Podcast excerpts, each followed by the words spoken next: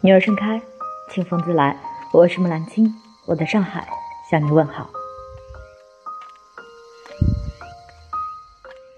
你有没有想过，你每天的一个举动会让你的整个人生轨迹截然不同？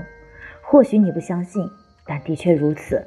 今天给大家带来早起读书学英语，新的一年如何养成自律的好习惯。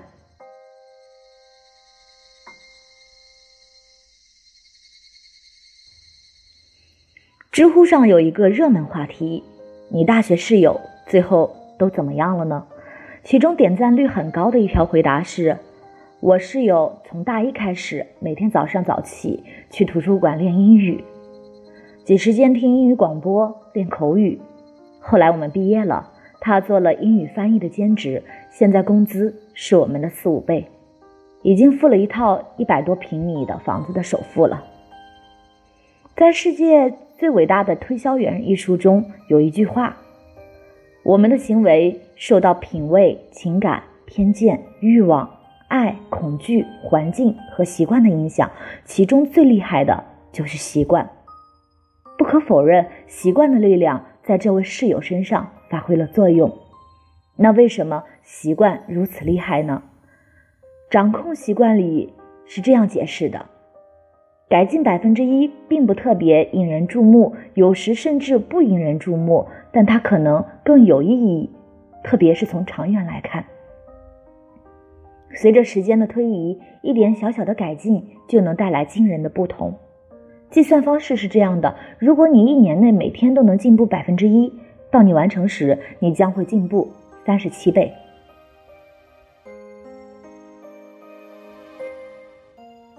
那么我们普通人该怎么养成掌控习惯呢？首先是自豪感要保持。大家有没有发现这样的事？你越以某方面自豪，你就越能抽出时间去管理它。举几个例子：你的英语最好，你就会经常抽出时间练习它；你的指甲好看，你就会定时去保养指甲；你化妆很好，那你就会经常化妆，也喜欢帮别人化妆。这些都透露了这件事，而《掌控习惯》一书里说到，你越是以自己身份的某一方面为傲，你就越有动力保持与之相关的习惯。一旦涉及到你的自豪感，你就会尽心尽力地保持你的习惯。我们喜欢用自己的长处获得赞美，而我们也想要长期的赞美，那就会不停地坚持，让长处更好。那么，坚持一些简单的事，只需要为此保持自豪感。就可以了。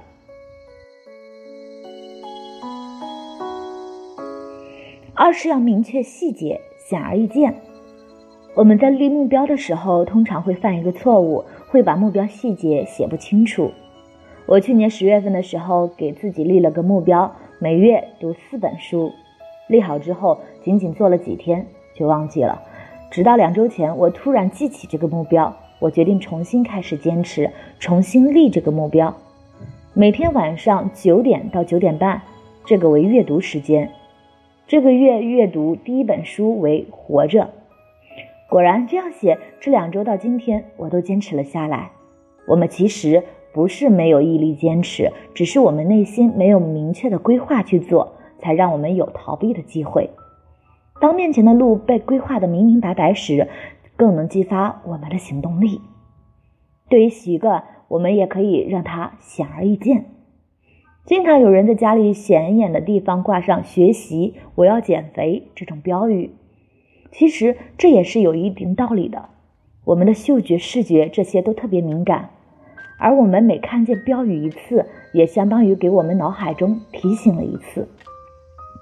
身处于这种环境中，我们也自然会这样做。在学校，学习的氛围显而易见。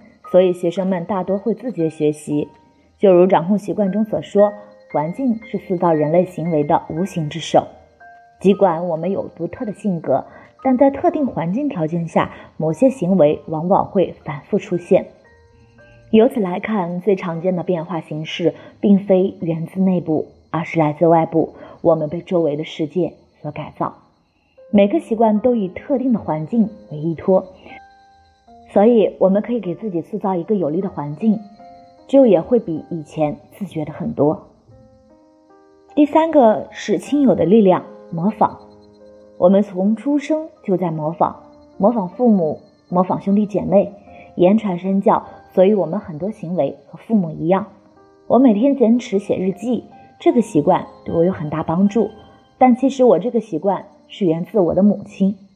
母亲从我有记忆的时候开始就坚持每天记日记，后来我渐渐长大识字，也开始写日记。可以说这个习惯是我在无意识模仿母亲。掌控习惯对此也提过。一般来说，我们与他人越亲近，就越可能模仿他们的一些习惯。如果一个恋爱中的人体重减轻，其伴侣有三分之一的可能也会瘦身。我们的亲友施加着一种无形的同级压力，拉着我们向他们看齐。的确，我们的大部分习惯源于我们的亲人，我们的某些习惯又会无意识的传给下一代。第四点是付诸实践，重复。学妹小芳去年上了大学之后。就一直对书法很感兴趣。我之前见过一次他写的毛笔字，歪歪扭扭，看不出字体。直到前几天我到他家做客，他又写了一幅，和之前完全不一样。这次虽然比不得名家作品，但也大气端方。我倒是很惊讶，连忙问他是怎么练成的。他说：“每天我坚持练就可以了呀，每天重重复复就会练好的。人王羲之不也这样？是啊。”虽然开头难，但一次又一次重复总会好的。可能开始你需要别人提醒，但一个月、两个月后，你就会养成习惯。世界上没有捷径，重复也是我们学习新东西的根本。对此，掌控习惯里是这样回应的：如果你想掌握一种习惯，关键是从重复开始，无需力求完美。你不必描绘出新习惯的每一个特征，你只需要不断练习。这是第三规律的第一条要点，你需要关注的是次数。美国作家詹姆斯·克里尔的《掌控习惯》一书里举了大量贴近生活的例子，也从我们生活的各个方面分析，给我们答案，也有大量的心理效应。这本书也改变了我自己的习惯，给了我很多好处。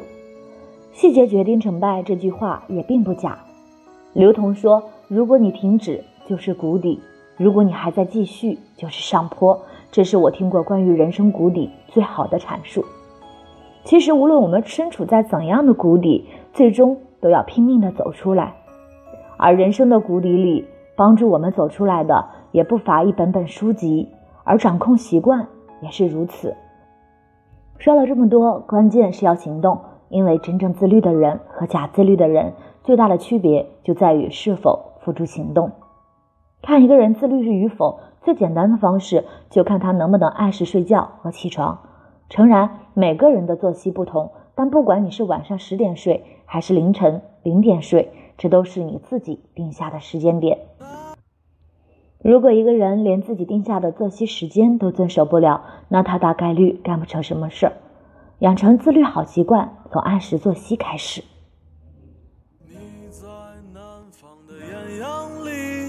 大雪纷飞，我在北方的寒夜里四季如春。如果天黑之前来得及，我要忘了你的眼睛，穷极一生做不完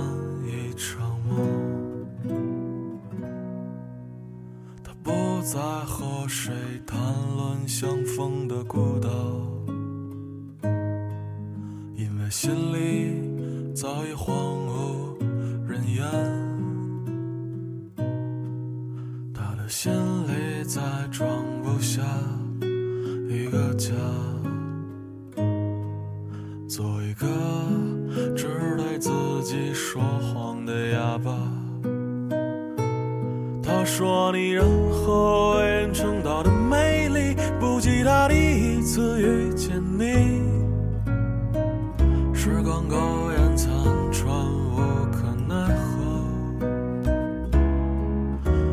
所有土地连在一起，走上一生，只为拥